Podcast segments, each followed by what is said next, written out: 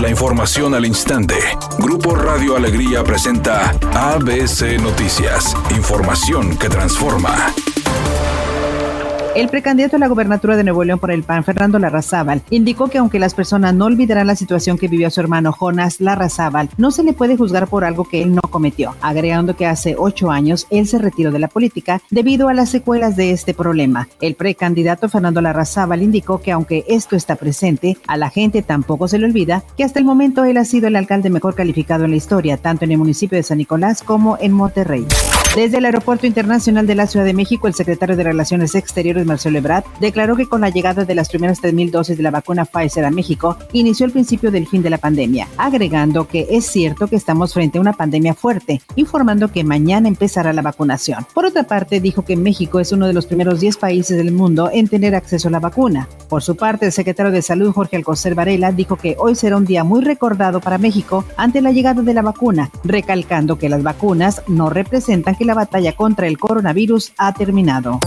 Editorial ABC con Eduardo Garza. Otra vez la contaminación envenena el área metropolitana y no hay estrategia concreta para reducirla. Las autoridades le dejan el trabajo al clima y dicen cuando haya aire se despejará el cielo. Así o más profesionales, los expertos del gobierno en materia ambiental. Promesa cumplida por André Pierre Guignac. El francés aseguró que no descansaría hasta conseguir la Liga de Campeones de la CONCACAF y ahora que la tiene en sus manos, el atacante de los Tigres reconoció que este torneo tiene un valor especial para él por el boleto que este otorga en el Mundial de Clubes. Yo siempre quise ganarla, aunque algunos dicen que no vale, pero sí vale ir a un mundial de clubes, sí vale jugar contra los mejores equipos de cada continente. Y hoy le toca a Tigres, entonces felicidades al equipo, al cuerpo técnico, a la institución.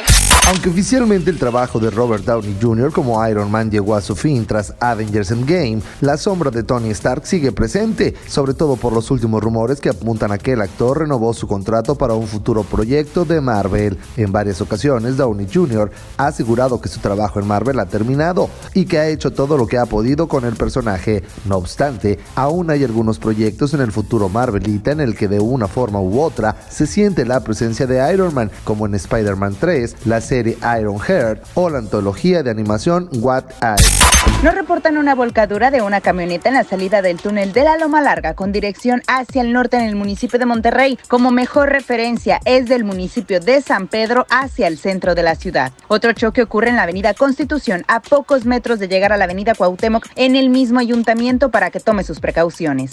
Es una tarde con cielo despejado. Se espera una temperatura máxima de 30 grados, una mínima de 20. Para mañana jueves 24 de diciembre se espera un día con escasa nubosidad. Una temperatura máxima de 16 grados y mínima de 8. La temperatura actual en el centro de Monterrey 20 grados. ABC Noticias. Información que transforma.